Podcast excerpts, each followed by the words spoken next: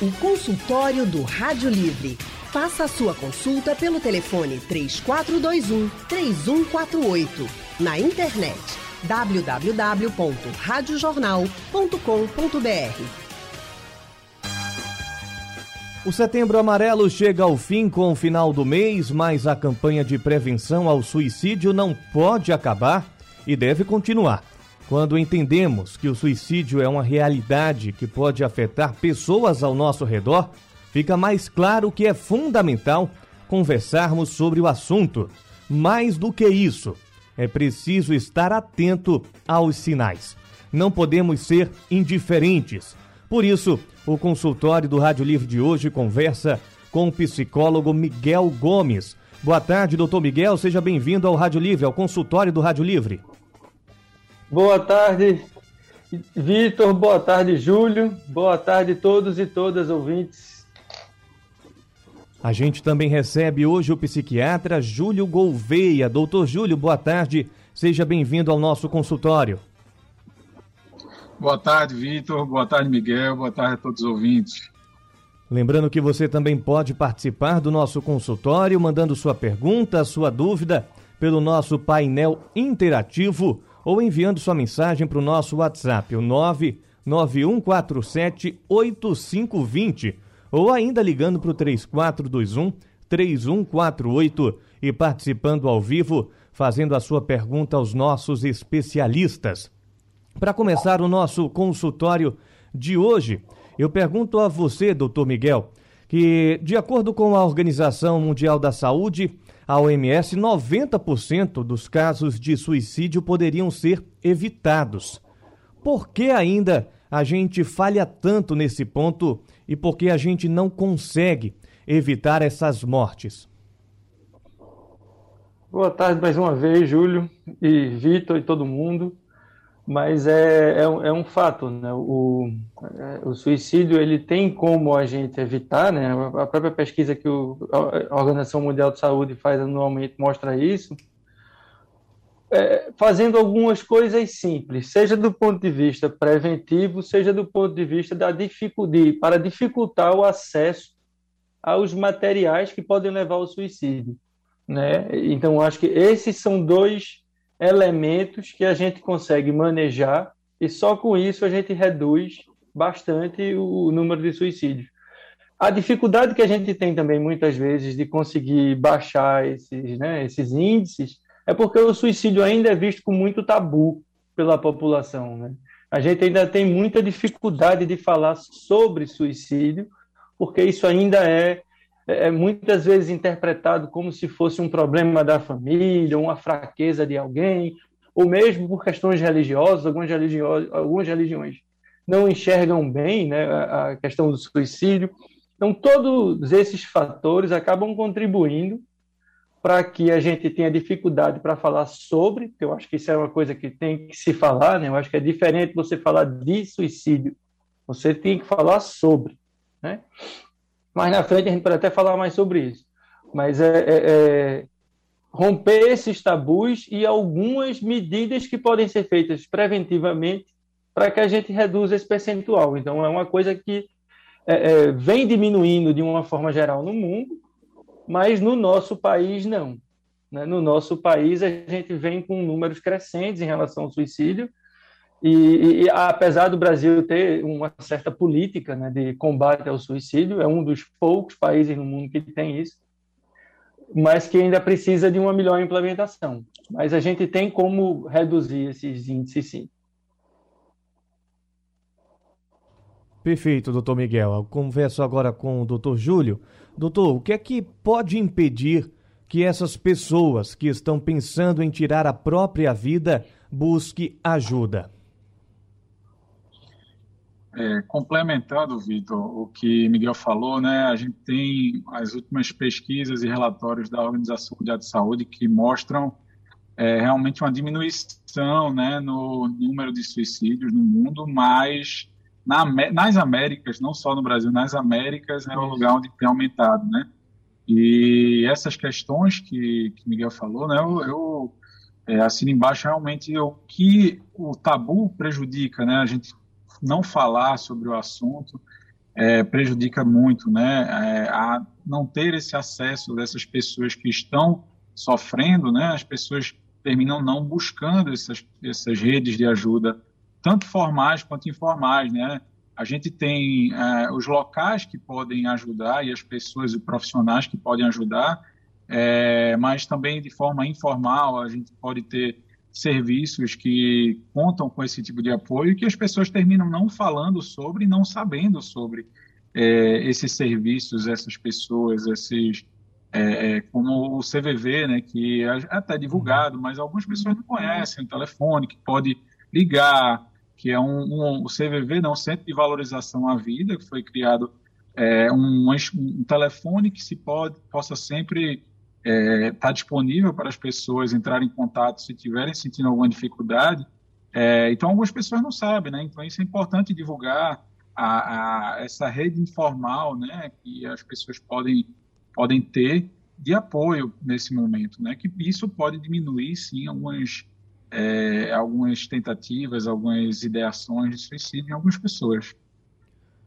Doutor Júlio, continuando a perguntar ao senhor, quando a gente pensa em suicídio, logo a depressão nos vem à mente. A gente, a gente relaciona muito a causa do suicídio à depressão. Mas diversos outros distúrbios podem levar a isso, não é verdade? Quais mais, é, quais outros distúrbios podem ocasionar, é, desencadear o resultado final trágico do suicídio? A gente fala, né, Vitor, de depressão é, quando a gente fala depressão, a gente fala na, na área da saúde mental com uma depressão unipolar, que é aquela depressão maior, né? Os sintomas maiores de tristeza. Mas existem depressões bipolares, né? A depressão bipolar que é varia o momento de tristeza e de uma energia muito grande. E nesses transtornos também tem uma alta taxa de suicidalidade, né? E, né, então, os transtornos do humor realmente são os principais, os carros-chefes de, de eventos, né, pensamentos e tentativas de suicídio, mas a gente tem também os transtornos de uso de substância, né, o uso do álcool como sendo é, bastante prevalente para essa, é, é, esse problema. A gente tem também alguns transtornos de personalidade, que existe um, uma, um risco maior né, para o, o suicídio, como o, o transtorno de personalidade borderline, né? Então, e a, a gente tem também a esquizofrenia, né? Os transtornos psicóticos também, que são é, fatores de risco para o, o, suicídio, né? Então, esses são, geralmente, são os principais, né? Geralmente, o principal é, são os transtornos de humor, seguidos dos transtornos de uso de substâncias, é, personalidade, né? E o, acho que os transtornos psicóticos. Doutor Miguel, sintomas nem sempre são visíveis, muitas vezes são silenciosos, mas existem alguns sinais para os quais nós podemos prestar atenção. Aí eu pergunto ao senhor: existem sinais que uma pessoa costuma apresentar que podem indicar a presença de ideias suicidas? E ao perceber alguns desses sinais, como nós podemos ajudar essas pessoas? Estava no mute aqui esses sinais vão depender muito das pessoas e do que está levando elas a pensar no, nessa saída, vamos dizer assim, em relação ao suicídio. Né? É, se a gente está falando de alguém que está dentro de um quadro de um transtorno mental, então é importante ficar atento aos sinais que o transtorno mental que ela tem é, é, apresentam. Né? Então, uma pessoa depressiva que começa a ter esse tipo de ideação, ela não vai cometer um suicídio abruptamente, né? Ela vai dando sinais de que está cada vez pior e que começa a pensar nesse tipo de questão. Então, falar sobre isso com alguém ou, ou indicar para alguém que está pensando nisso, que isso passa pela cabeça, né? É um sinal que a gente tem que ficar atento para poder intervir aí e impedir que essa pessoa leve a termo, porque Dificilmente alguém começa a falar que quer cometer um suicídio e comete imediatamente. Isso é um amadurecimento que acontece dentro do quadro do transtorno mental. Então, se você consegue, no começo, ir intervindo, você pode mudar o destino desse pensamento. Porque eu acho que tem uma coisa também, sabe, Vitor? em algum momento da vida, a maioria de nós pensou em suicídio. Então, assim, a gente também não ficar pensando que, eita, eu queria me matar porque está tudo muito ruim, está tudo muito mal. Esse tipo de pensamento, vamos dizer assim, aleatório que a gente pode ter, de forma alguma significa que a gente tem algum quadro ou que a gente vai levar a termo. Existe uma distância entre pensar e fazer, né? Mas o pensar, sobretudo em alguém que está dentro de um quadro de transtorno de humor, é um indicativo de que isso pode desembocar num, numa tentativa né, contra a própria vida. Então, isso a gente precisa ficar atento para intervir. Em outros transtornos, aí a coisa é diferente. Né? Se a gente tem um transtorno psicótico, a gente tem que ficar atento se a pessoa está em surto, para poder estar tá vigiando, poder ter algum tipo de controle para que essa pessoa não cometa o suicídio. Se a pessoa tem um quadro de borderline, então, é ter cuidado com os eventos de impulsividade, que é um outro fator de risco. Né? Normalmente, essas pessoas não cometem um suicídio de maneira pensada, diferentemente do que acontece com alguém que está um transtorno de humor, mas é um ato de impulsividade. Né? É aquele tipo de quadro que, se alguém estiver por perto, abraça a pessoa, segura, deita no chão, faz um carinho, espera 10 minutos, passa à vontade. Né? Aquilo dissolve. Então, vai depender muito de, do que está levando essa pessoa a pensar no suicídio. Mas existem esses sinais né, que os próprios transtornos, os próprios é, quadros de transtorno mental apresentam, que se a gente conseguir perceber no início, a gente tem como intervir e mudar o destino dessa história. Perfeito, doutor Miguel. Consultório do Rádio Livre de hoje, encerrando o Setembro Amarelo, mês de prevenção ao suicídio. Você também pode participar mandando sua pergunta, sua dúvida pelo nosso painel interativo enviando sua mensagem para o nosso WhatsApp, o 99147 8520 ou ligando para o 3421 3148. Consultório do Rádio Livre de volta hoje falando sobre o encerramento do Setembro Amarelo, mês de prevenção ao suicídio, destacando que precisamos ficar atentos aos sinais. E eu volto perguntando ao senhor, doutor Miguel, sobre esses sinais que a gente deve ficar atento e eu pergunto: se uma mudança brusca de comportamento, não agir como sempre agiu, estar, por exemplo, mais agitado do que o normal, pode ser um sinal? Pode, né? Eu acho que qualquer mudança brusca de comportamento é um sinal de sofrimento, né? Costuma ser um sinal de sofrimento psíquico.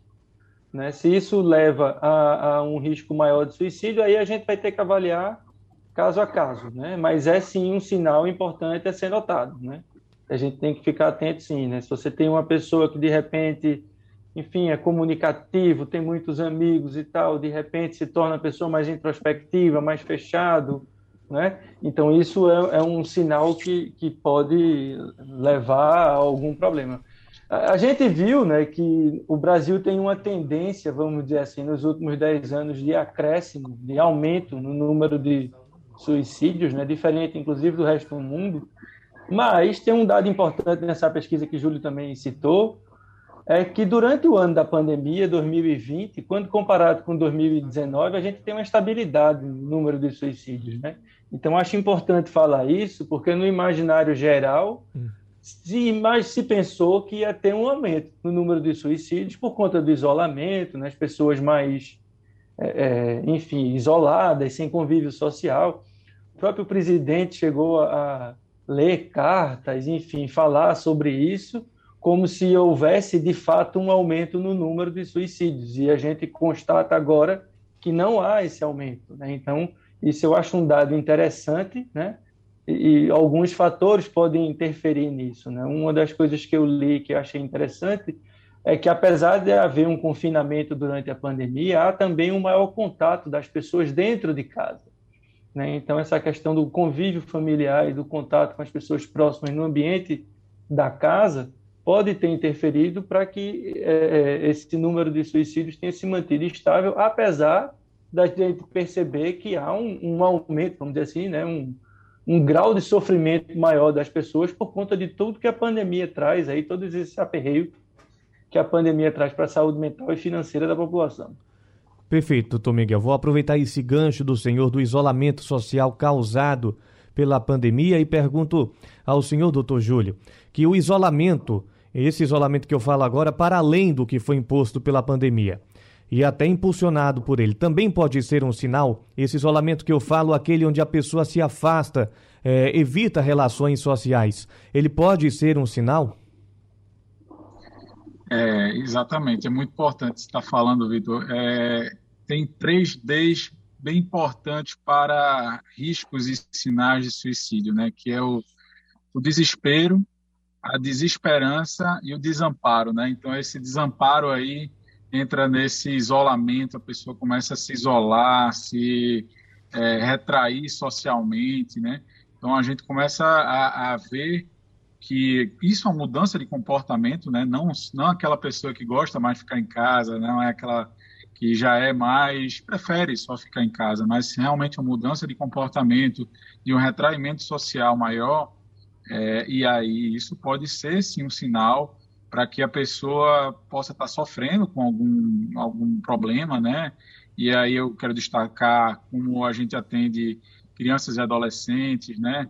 Eu e Miguel, a gente vê também muito é, incidência de bullying, né? Nesse retraimento social. Então, uhum. olhar nesse momento, né? Desse esse mês que a gente conversa também sobre isso, se atente para isso, para o bullying é, nas escolas, para nesse momento de aulas ainda virtuais, híbridas, a gente vai ter o cyberbullying, né? O, bullying na internet, é, que persegue durante talvez mais tempo, porque a rede social está mais presente no, de, de, manhã, de tarde e de noite do que a própria escola, que tem um horário específico, né? Então, é, esse isolamento é um, um fator de risco, né? É um comportamento que pode indicar algum tipo de sofrimento e que precise ter uma orientação para que não desenvolva algo maior, como um transtorno, que tenha risco de, é, da, de suicídio, né? Perfeito. Doutor Miguel, pergunto ao senhor agora sobre as autolesões. É preciso uhum. prestar atenção a esse aspecto? É, né? Isso tem sido uma pauta em, em, comum, né? relativamente comum entre os adolescentes. A gente tem recebido muito, muitos casos assim, dessas pessoas que se machucam, né? Normalmente são pequenos cortes nos braços, em lugares, ou nas pernas e tal, em lugares em que a gente facilmente cobre, né? Também chama muito de cutting, né? O, essa prática do cutting. E isso é, é muitas vezes um um sintoma, né? Aquela pessoa que está em sofrimento, que está em angústia por, por essas coisas que o Júlio falou, né?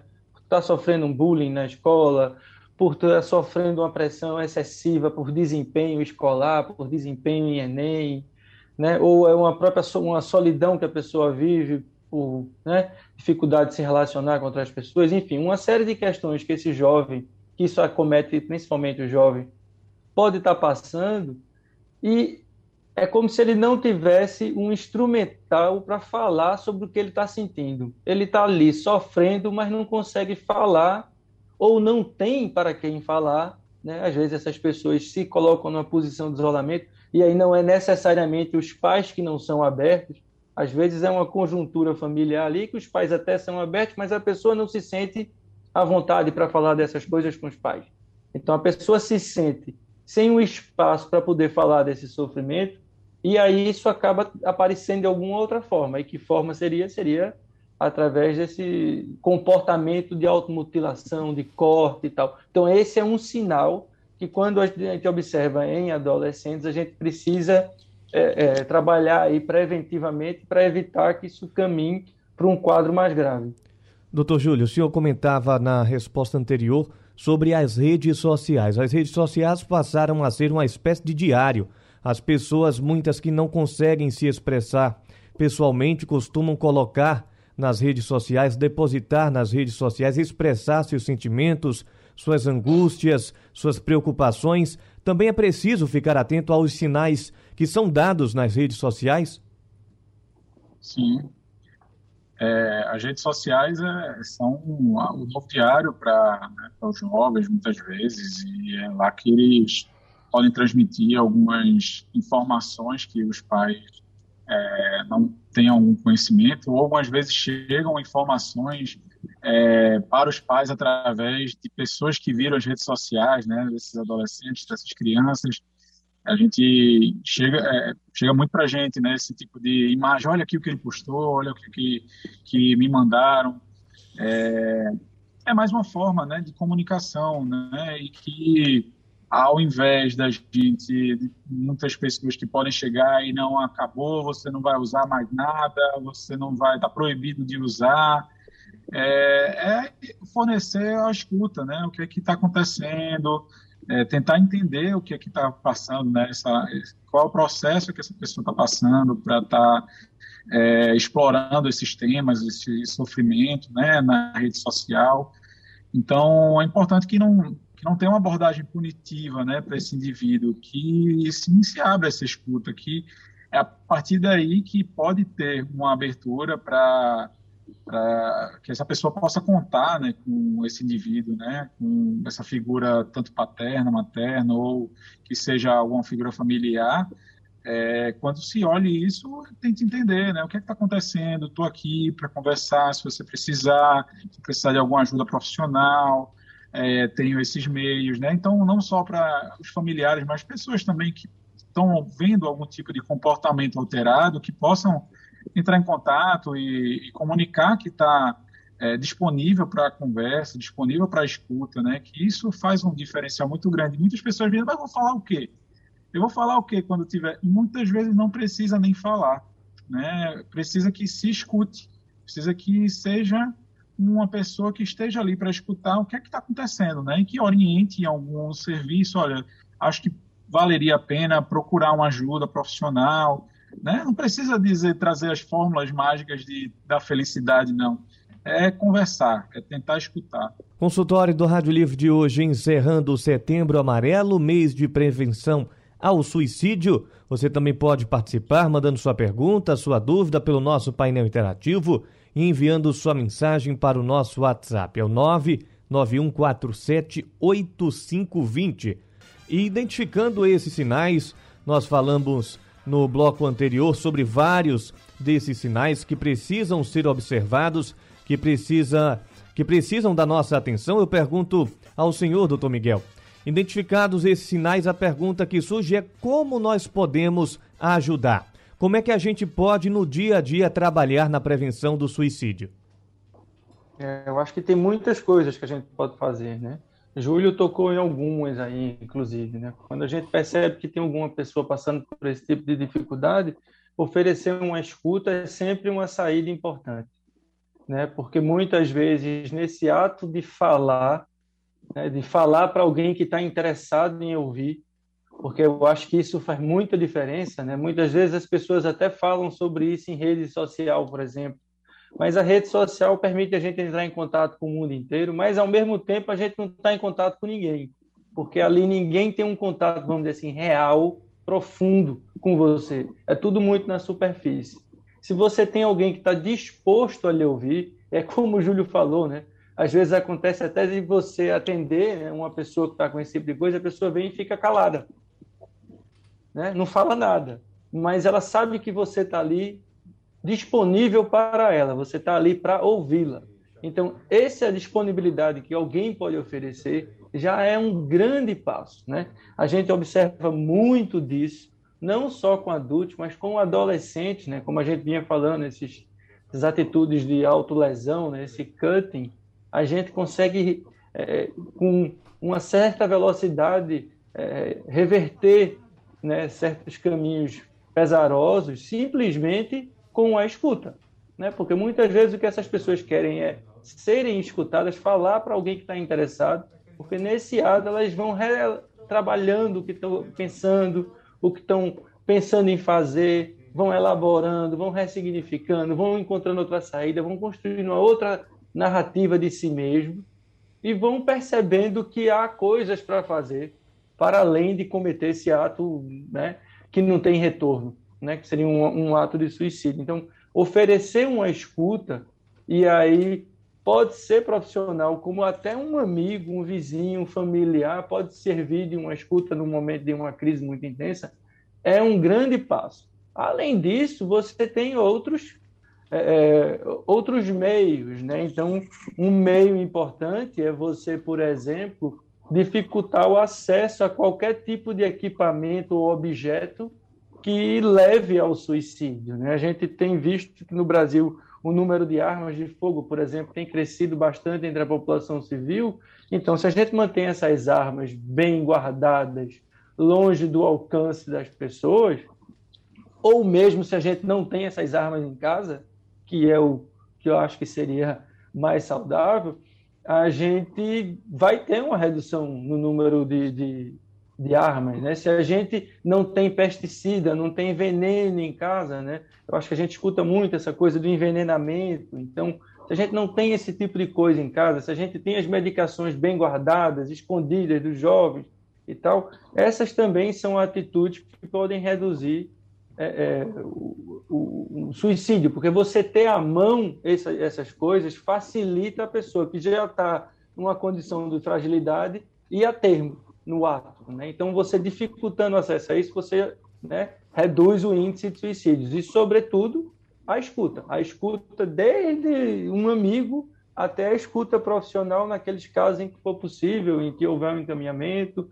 né, que se procure um serviço de psicologia, de psiquiatria, privado, público, enfim. A gente tem muitos, o próprio CVV, que o Júlio também comentou, né, no momento assim, é o que a gente diz, né? Se você está pensando, se você vê que está naquela agonia, com o risco de, de, de, de fato, pegar alguma coisa e cometer o suicídio, antes de cometê-lo, pegue o telefone e ligue para o CVV.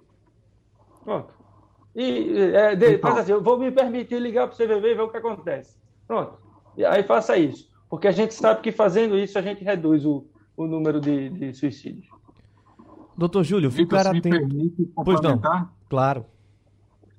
É, tem umas, alguns pontos, né, também complementando a, a, a resposta do Miguel, que alguns pontos que a gente sabe que são é, simbólicos que as pessoas usam para esses para fazer algum tipo de, de ação, né?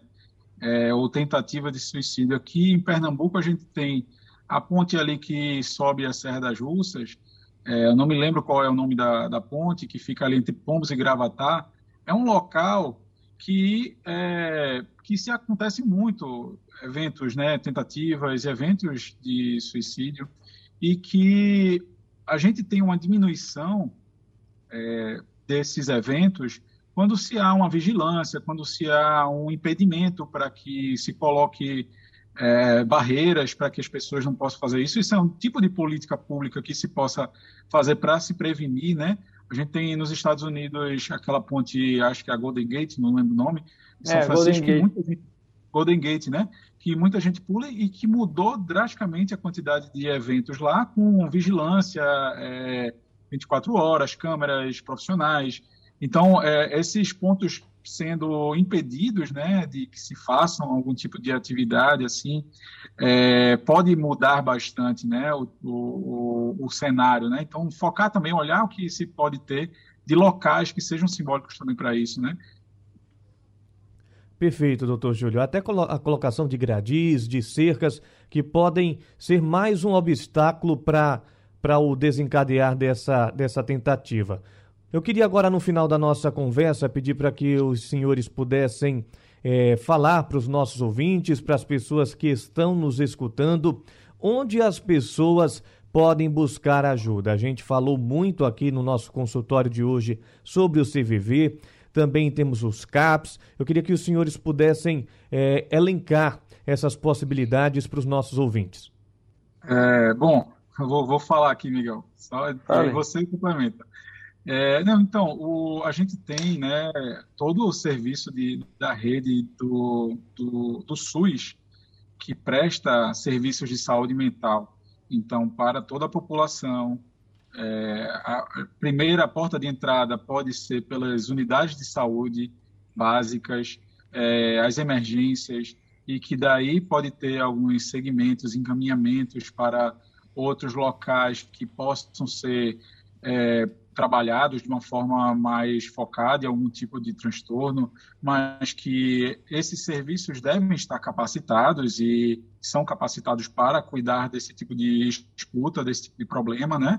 É, as pessoas podem contar com esse esses serviços no SUS e daí sim passar para, se precisar, né, o necessário, um acompanhamento de saúde mental, com psicólogo, psiquiatra, se for necessário.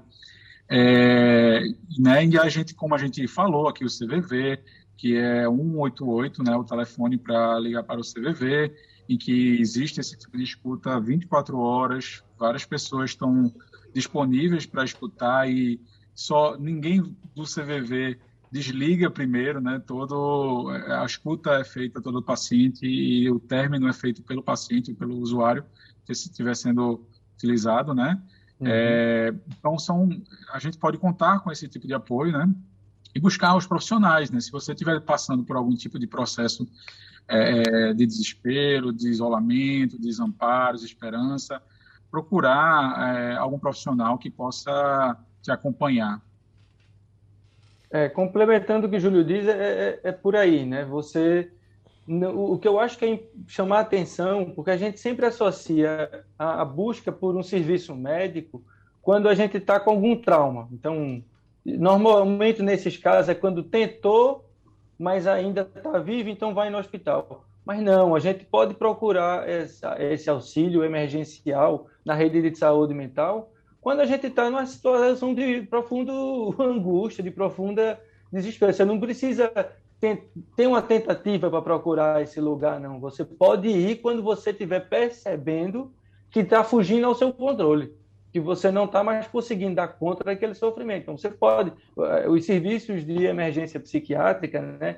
as portas de entrada do SUS, né, que tem os hospitais, você tem alguns CAPS, você pode procurar esses lugares que eles estão capacitados para esse tipo de serviço. O que eu acho importante é que a gente não negligencie esse tipo de situação, sabe? A gente não espere chegar num ponto que não tem mais volta. Então, quando perceber que está passando por esse tipo de problema, procura logo, não tenha vergonha, vá. Muita gente passa por isso, você não vai estar só. Quando você estiver lá, você vai perceber que você não é o primeiro, não vai ser o último e que não está sozinho. Vai ter um monte de gente lá que vai estar tá passando pelos aperreios muito parecidos com os seus e que essa rede se forma e as pessoas se ajudam mutuamente. Perfeito, doutor Miguel. Consultório do Rádio Livre de hoje chegando ao fim. A gente agradece ao nosso querido psicólogo Miguel Gomes pela participação mais uma vez aqui no consultório. Muito obrigado, doutor Miguel. Até a próxima. Eu que agradeço o convite de Vitor. Um abraço para todos e todas aí. Outro abraço, Júlio. E até a próxima. E até segunda. É verdade, segunda aqui no consultório do Rádio Livre. E a gente agradece também o psiquiatra Júlio Gouveia pela participação de hoje no consultório. Obrigado, doutor Júlio. Até a próxima. Obrigado, Vitor. Agradeço a todos da Rádio Jornal pelo convite. Um abraço, Miguel. Fico aqui como ouvinte agora. Obrigado, doutor Júlio. Até a próxima. Boa tarde para você. E o Rádio Livre de hoje vai ficando por aqui. Anne Barreto amanhã está de volta às duas horas da tarde com muita informação e prestação de serviço. A produção do programa é de Gabriela Bento, trabalhos técnicos de Dilson Lima, Big Alves e Sandro Garrido. No apoio, Val Melo. No site da Rádio Jornal, Isis Lima. A direção de jornalismo é de Mônica Carvalho. Sugestão ou comentário sobre o programa que você acaba de ouvir, envie para o nosso WhatsApp 99147 8520.